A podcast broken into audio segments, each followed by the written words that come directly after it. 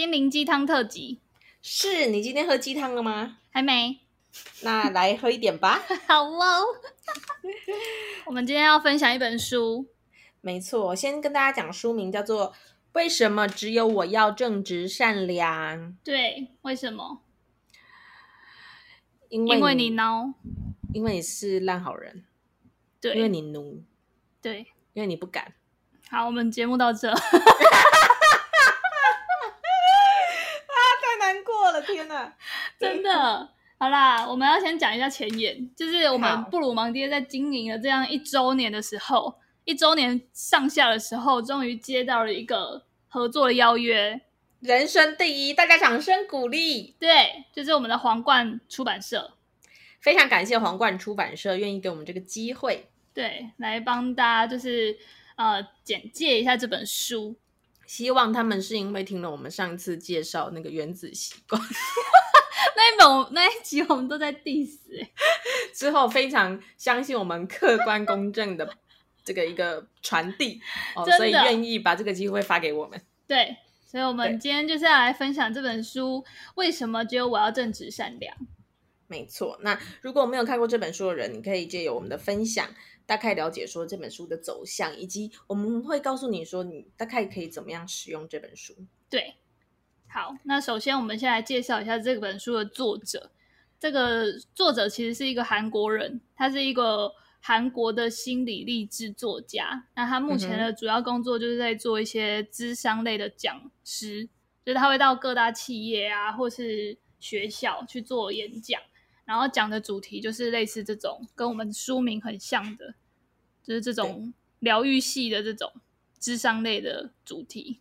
是，嘿，对。然后这本书呢，它其实就是从那个作者本身的故事出发。他就是因为以前这个作者也是为了迁就于社会大众的眼光，所以就是做出了蛮多委屈于自己的选择。例如，他就选了一个。很热门的科系，但完全没有兴趣，或者是他进了一个大公司，然后发现自己完全不喜欢那个产业，对，然后他就是在讲说，呃，他怎么去透过自我觉察，然后放下世俗的成见，然后勇于做自己，然后最后找到了这个适合自己特质的这个讲师的工作，然后最后很满意于自己的生活，这样。哎，你知道吗？在我一开始看这本书的前言的时候，嗯，每一次看到这种。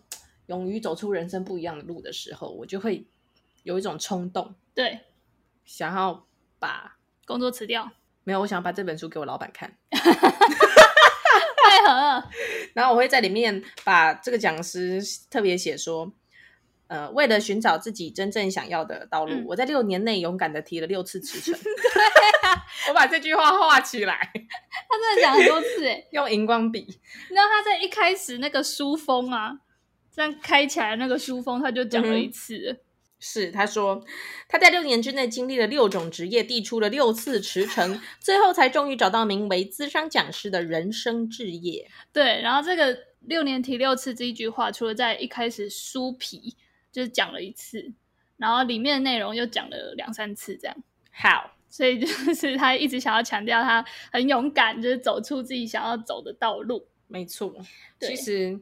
看到他这样子勇于的挑战自我，就会知道说，那这个讲师一定也是在自己的人生道路上面勇敢的经过一番挣扎。对啊，也也在周围的人对自己的期待跟自己真心的想望之中做了很多抗争，最后才有办法走到这条路上。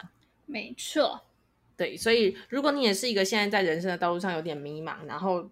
很也很想要效法他六年提六次辞呈的话，你可以建议你可以先看这本书，对，看完再决定你要不要提辞呈。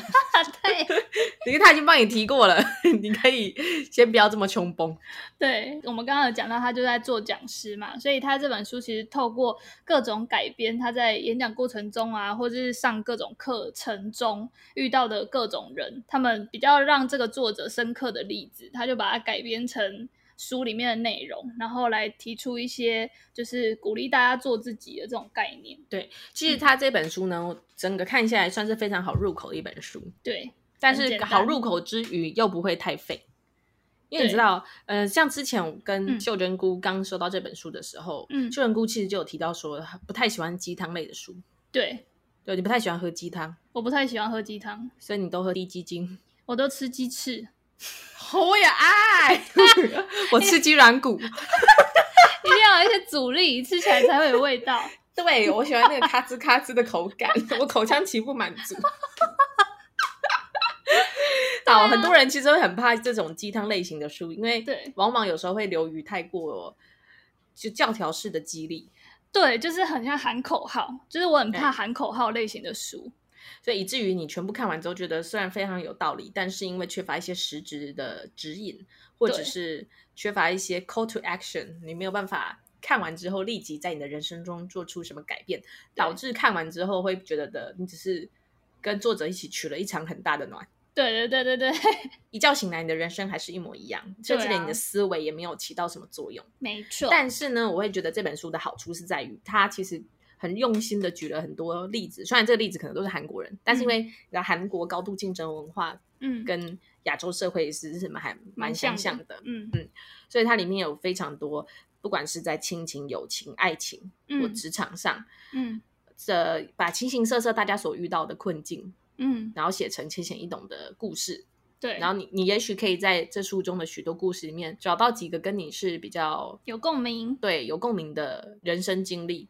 那你可以从中去取经说，说那这个讲师他在分析这些故事里面的主角遇到的困境，还有当下他的心理状态是什么，嗯、导致说这个主角会。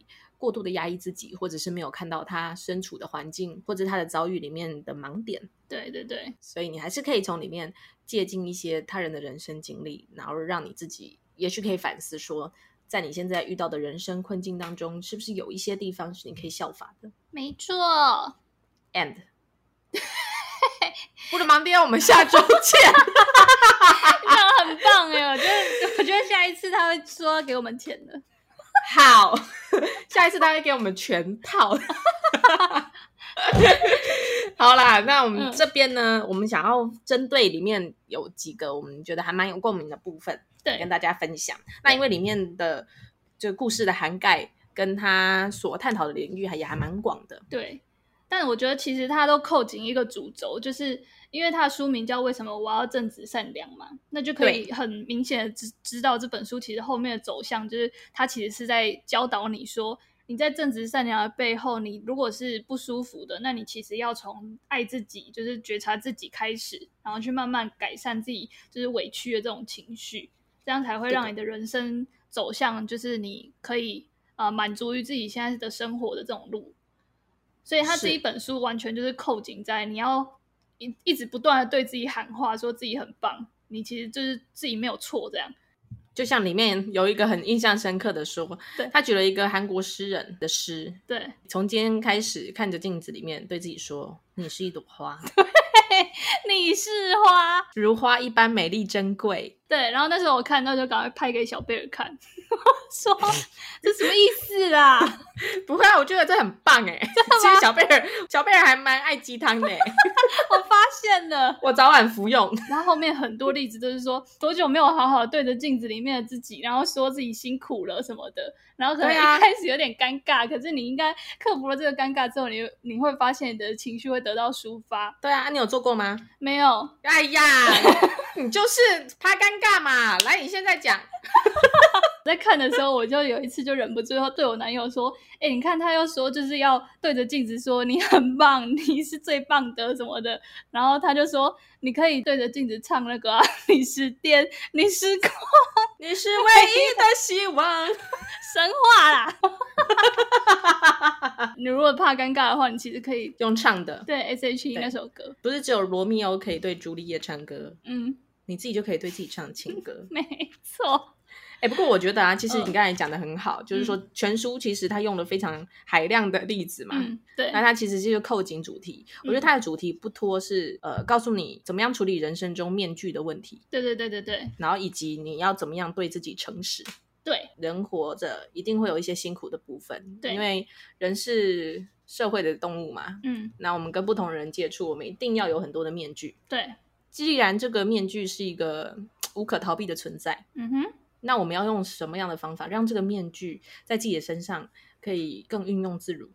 对，没错。嗯，然后你要怎么样诚实面对自己，让你自己在穿脱面具或转换不同面具之间，嗯，嗯，不要心理负担这么大。对啊，对吧？也就是说，好，我们都知道人活着就是会有一些辛苦的地方，嗯、那我们要怎么样好好对待自己，让你其实这个人生不要这么辛苦呢？嗯哼。然后你刚才讲到那个对着镜子讲宣言啊，嗯，这边我其实就就有在一百零七页看到一个很棒的宣言。好，他说我在演讲结束的时候都会和听讲学员一起做一件事，嗯哼，我会请他们闭上眼睛，嗯、让背部离开椅背，嗯哼，挺起腰杆。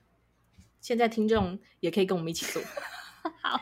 放松肩膀或胸口的力量，并把右手轻轻地放在心脏上方。接着，请他们说出自己的名字，并跟着念一段话。大部分的人刚开始都会有一些尴尬，但只要继续进行下去，他们就会跟着做了。接下来，你就可以对自己说：“圈圈啊，这段日子以来肯定很累了吧？还好吗？没事的。不管有没有人看着你，不管是否被谁认可。”因为你就是你，所以很珍贵。因为有你，所以这个组织得以存在；因为有你，所以这个家庭得以存在；因为有你，所以大韩民国得以存在。这个部分呢，大家其实可以把它带成一个你喜欢的名词。你是要带中华民国啊，还是要带台湾啊，还是要带你的公司啊？都可以。对，所以不要忘了，在这个地球上，没有任何人可以取代你。圈圈啊，我爱你！天哪，哎、欸，我觉得我听你讲，跟我自己在读这段话的感受很不一样。哎，我自己在读的时候，就会觉得又来了，又来了，又要再给我那边鸡汤了。那你刚才听完这样子，有没有觉得有一点鸡皮疙瘩？哎，有点 touch。老实讲是有哦。对啊，你就是需要换一个人念而已。真的。那这边呢，广泛的邀请这个所有的出版社，如果你有需要录制类似的有声书，可以找布鲁芒迪合作，很不错哎，整个一念那个感情都来了，是不是？就觉得自己真的很辛苦。其实啊，我觉得像这种的宣言呢，我以前我也会觉得，嗯、哦，天哪，念起来好尴尬哦。对啊，真的很尴尬哎。到底什么肖朗会对着镜子自言自语？我以前其实会，但是我以前对着镜子自言自语的。那个情境都是我今天真的受到了一个很大的委屈，然后我很想要就是破口大骂骂回去，但通常我都是没没种，就是很孬，不敢不敢呛。然后我回家就会对着那个镜子，然后 想象我就是在那个当下那个情境，然后就很狠的对那个镜子里面的人说：“怎样？你以为你是谁啊？是怎样来干？是没遇过拍狼，是没被打过，对，拍杀小朋友，对。”对，我以前都是这种情境，就不是这种心理励志的。我懂，可是我觉得这也是一个很好的自我舒压的方法。对啊，因为你这样骂一骂，就会觉得哦，当下我其实其实有讲出这些话，把它呛回去。对啊，这其实也是一个对自己诚实的方法，是让你可以很好的去处理你当下没有完成的情绪。没错，提供给大家。然后我觉得这些、嗯、这些宣言，其实实际做的话，我觉得是确实是有奇效的。真的、哦。对啊，所以是一一直觉得尴尬的人们，你们不妨可以在一个完全没有人发现你的时候，嗯、自己偷偷的来试试看。我明天就试。对，那你如果你真的觉得怕非常尴尬，你可以喝点酒，一觉醒来你可能就也会忘记。如果你真的觉得做完感觉超级不好的话，你就当自己梦游也没有关系，就至少可以试一遍。好。对，因为这是一个心灵讲师非常推荐的方式，个人实做也是觉得实证有效，推荐大家可以试试看。真的假的？所以你以前有对着镜子讲讲着一些鼓励自己的话吗？对啊，我一开始觉得神之尴尬，但是后来对着镜子会、嗯、是不会讲说，因为有我，所以中华民国得以存在。但是我还是会跟自己讲说，天哪，你真的很棒哦，辛苦了，真的，特别是我在。觉得很累，或者也是一样有很委屈的时刻，嗯，或者我觉得我自己做的倍儿棒，就我旁边人都没有人称赞我的时候，没关系，我们自己称赞自 己，我们自己爱自己，我就是一朵花，美丽绽放，花开富贵。是，其实我在读这本书的时候，常常有感觉到这个讲师他非常想要传达一个概念，就是在这个社会行走，常常我们都想要跟别人比，可是他里面有一句话说，其实在这世界上六十多亿的人口里面，没有任何一个人是一模一样的。嗯哼。所以你应该每个人都是一个很珍贵的啊，因为你就只有一个而已。嗯，可是我们 always 是忘记这感觉，那也有可能是这句话平常听起来讲起来你会觉得很没 feel。嗯，因为你根本觉得六十亿人口不算什么，因为你觉得你公司那两三百人比起来，你你就是如此的 loser。嗯哼，但是讲师试图用一个神的观点来去告诉你说，有时候你在生活中遇到的当下的困顿，嗯，其实放在宇宙的宽广度来看是比较微不足道的。其实是诶，这有点像我有时候如果遇到那种专案很难的时候，我就会想说，我其实是会把那个时程拉得很长来看，就有点像你讲的那个宽广度，就是当下我可能会觉得自己很不如人，然后。怎么做的东西怎么哩哩啦啦这样，可是就是当下的挫败，我如果就是想说，我在可能两个礼拜后或两个月后，我再来看当下的挫败，我可能会觉得就是没什么，所以我就会比较过得去。对啊，其实还好。或者是我有时候如果做了一件很挫败的事情，我后来都会用一个方法激励自己，嗯，就是想象这件事情如果是我同事做的，嗯，他经历了跟我一样的处境，嗯，那我身为他的同事，我会不会？对他这个人提出非常严厉的批判，嗯、或者是从此觉得他这个人失去价值。嗯，然后通常是不会，对，又会用用一种很负面的观点去看他，但是通常不会。我们对他人都超级宽容的，对，只有我们会觉得自己罪该万死。对，还有那个被你冲康的老板，他真的是，那就算了。对，但是除此之外，其实真的没有这么大不了。好像是哦，分享几个我们觉得还不错的理念。好，嗯，其中有一个其实，呃，刚刚小贝有提到，就是我们会一直戴面具，就是它里面其实有提到说，我们呃在各种呃形形色色的社会的情境当中，我们总是一直切换自己的面具，然后这个就让我想到我研究所的论文呢，我论文就在写这个，哎，就是情绪劳动这四个字。没错，它里面常常提到那些需要情绪劳动的人们，往往会特别辛苦，尤其是例如你的工作性质是服务业的啦。对，你的工作内容之一是包含你必须要用好的情绪对待别人。对，而且我那时候就是写论文的时候就，就有就有看到很多文献都有提到说，只要员工在很长一段时间都有很高的情绪劳动指数的话，他就很容易就是工作倦怠，就是有一点到最后就会觉得啊，什么都随便的那种。就有点像我们现在，就是这两者之间其实是有很高的相关的，是对，所以作者其实就有提到说，这种面具啊，我们其实是要呃去看要怎么把它适时的放下，就是它里面一直有提到说，我们要在呃比较合适的场合试着讲出自己的想法，而不是一直去迎合别人。没错。对，这是一个。然后另外一个有打到我，就是他有提到一个是，他说环境是环境，我是我。对，就是他的意思是说，你要勇于接受你自身的背景跟选择，你才有办法呃满足于自己的生活。因为我们常常都会觉得哦，哦，我就被生在这种家庭啊，又不是我可以我愿意的，我又不能选啊，或者是啊那个就是大家都说那个好啊，所以我就选这种工作啊啊，就是我如果离职，大家就会说我很笨。就是就是大家都会一直抱怨自己的选择或自己的背景。啊、我爸就是不够努力啊，不然我现在也想躺着啊。但我这边很想分享一个，就是我之前跟我的有一个很好的心理师朋友聊天，然后他就有跟我分享过说，说他其实在呃有之前有一个经验是面对一个个案的时候，然后那个个案呢，他就是会一直对于自己的身家背景就是有点自卑，是就可能他觉得他家里有一些问题。然后他就在跟朋友相处，比如说交往的过程中，他就会呃觉得自己的家庭是对于对方是一种负担，所以他就会一直委屈自己，就是呃自己如果有一些委屈就不敢讲啊，就是会觉得啊算了算了就让对方这样。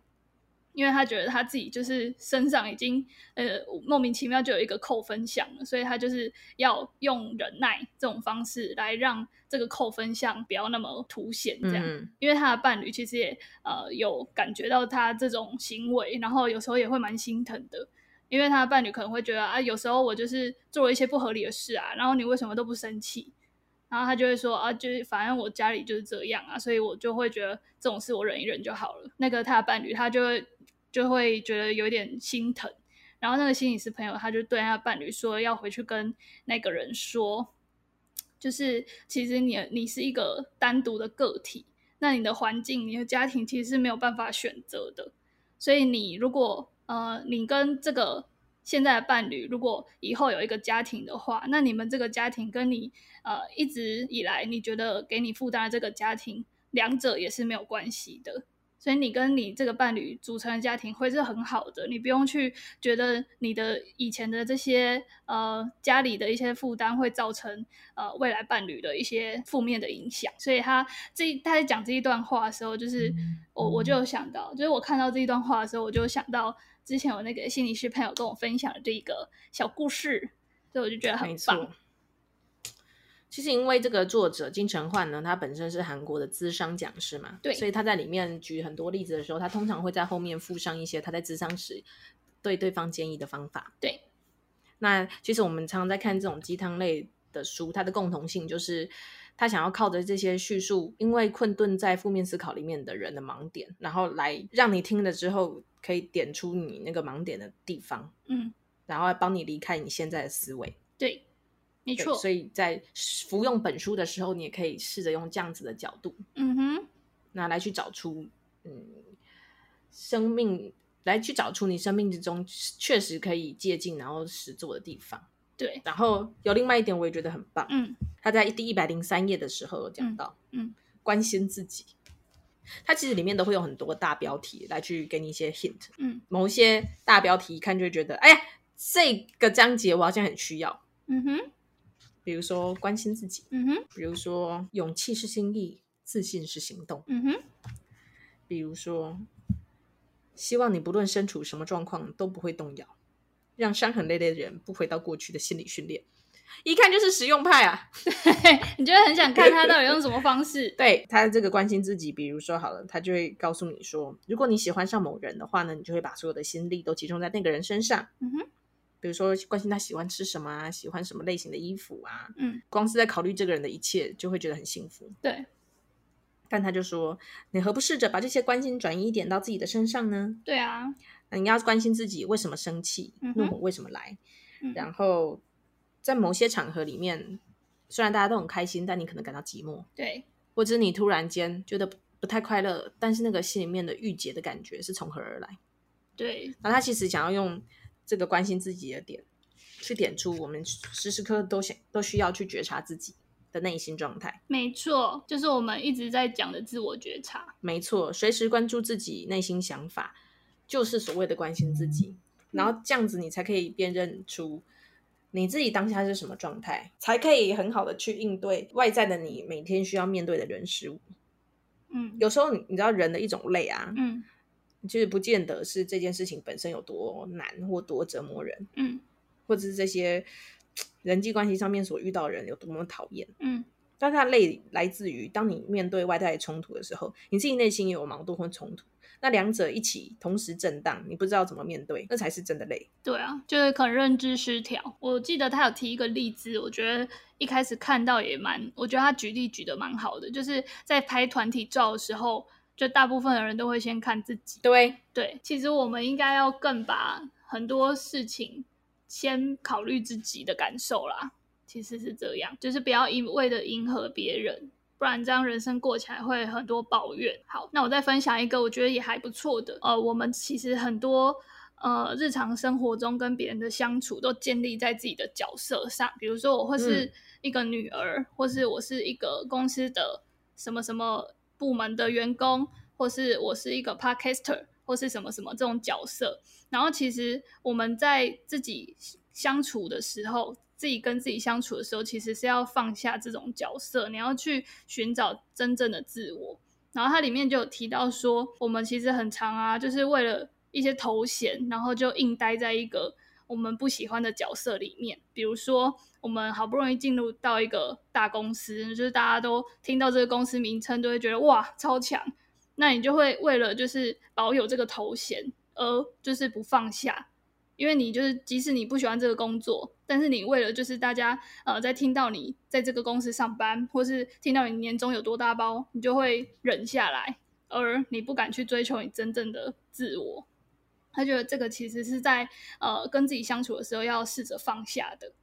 然后另外一个就是，他说这种状态其实就跟很多人就是一味的追随那种名牌的概念很像，因为他有说到说，其实那种名牌包就是一个工具而已，其实你是要拎着它走的。但是很多人追随名牌，就会变成你是被那个包包拎着走了，就是你的价值观其实是建立建立在这些物质上面。那这种人听起来蛮爽的，我想被拎着走。你说物理上的拎着走吗？是，我不想，我不想努力走了。对，但他的意思是说，就是如果没有这些名牌或是这些高档的东西，你就会变得很没有。没有角色，你就是不是自己了。但这种人就会变得很空虚，就是他的物质、他的价值观全部都建立在物质上面，然后别人看他也都是看到他外表而已啦。但他就是在生活起来，他很没有办法去呃讲出自己内心的想法，或是他在跟别人相处的时候也很难有真正的好朋友。是对，所以我觉得他这个概念我还蛮认同的，就是其实，在很多时候，我们其实都要放下这个角色，去呃倾听自己内心的声音，就是知道自己要什么，然后呃试着去改变。但是其实这讲起来很简单，我自己也是做不太到啦。就像是工作这一块好了，我其实还是会以这种呃有大家有听过的公司，或是呃我觉得。薪水还不错的公司为主要考量，就是这是我的选择。然后它里面其实会提到说，就是你其实是要放下一些这种角色，去追寻自己想要做的事。没错，做的非常好。对，但我目前是还做不到，但是我觉得他讲的很好。那你可以用他的另外一个方法，就是拥抱自己。你说怎么抱？现在抱啊！赶快抱！双手环抱自己，嗯，然后呢？然后告诉自己，我是最棒的，你是一朵花。对，什么鬼？虽然你的选择是这样子，但这就是现阶段你所需要的啊。哦，对啦，其实是，就是我的选择。我可能要学的是，嗯，就他刚刚讲的，就是我要勇于的承认，我就是选择这个环境，而不是要一直抱怨。对，或者是选了之后又觉得百般的矛盾。对对对。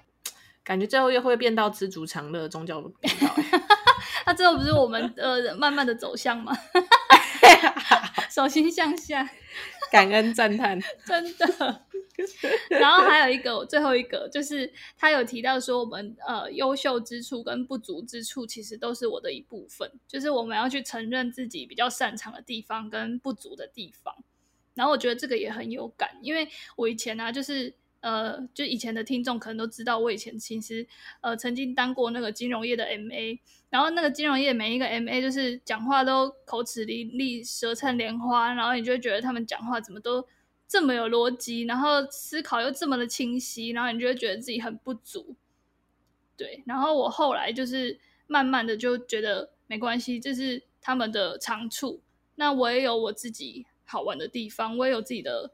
就是厉害的地方，我不一定一定要跟他们比，说在简报上啊，在做那个 presentation 的时候，要可以让人家多么专心听。就后来我就会觉得这个都是我的一部分，我不太会报简报，或是我讲话没有逻辑，那没关系啊，这就是我不足之处。那我用其他的方式去慢慢的练习啊，慢慢的补足它。我来录 podcast 啊，我来训练我的口条啊，这都是我的一部分。然后我就会觉得。这样就不会常常觉得自己比别人差，说的非常好，嗯，就是这样，对啊，这个人生经历很好哎，对啊，而且他们也他们也有一些比不上我的地方啊，对啊，比如说，比如说颜值啊，小包 饭。我现在看到一个哎，因为寂寞而结婚的话，结了婚依然会寂寞。我一开始也有看到这个，但我觉得有点呛哎，好像很需要哎，我我认真看一下。他其实就是在讲说，你如果跟着世俗的那种眼光，就是有些人都会觉得啊，三十岁了就是要有一个稳交的男友啊，然后三十五岁之前就要生两个啊之类的，哎。一男一女凑个好字，对。如果你是跟着这种世俗的观念，然后就是很急于就是赶快进入一段恋情的话，或是赶快进入一段婚姻关系的话，这样你就会很容易在这个婚姻关系当中又感到寂寞。对，因为你就是为了空虚，或是为了达到这个呃社会的价值观。所以你去做了结婚这件事，那一旦你达到了，你就不空虚了吗？或是你达到了，就是社会价值观达到了之后，你就会开始觉得，呃，我好像没有改变，就是原来那种寂寞的心情。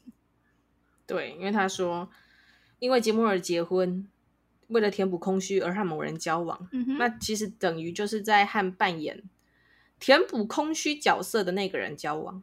对，就你们两个在这个关系里面各自扮演的角色，一个是负责空虚，一个是负责填补空虚啊啊，这样子好废哦，哥俩好啊，一对宝嘿。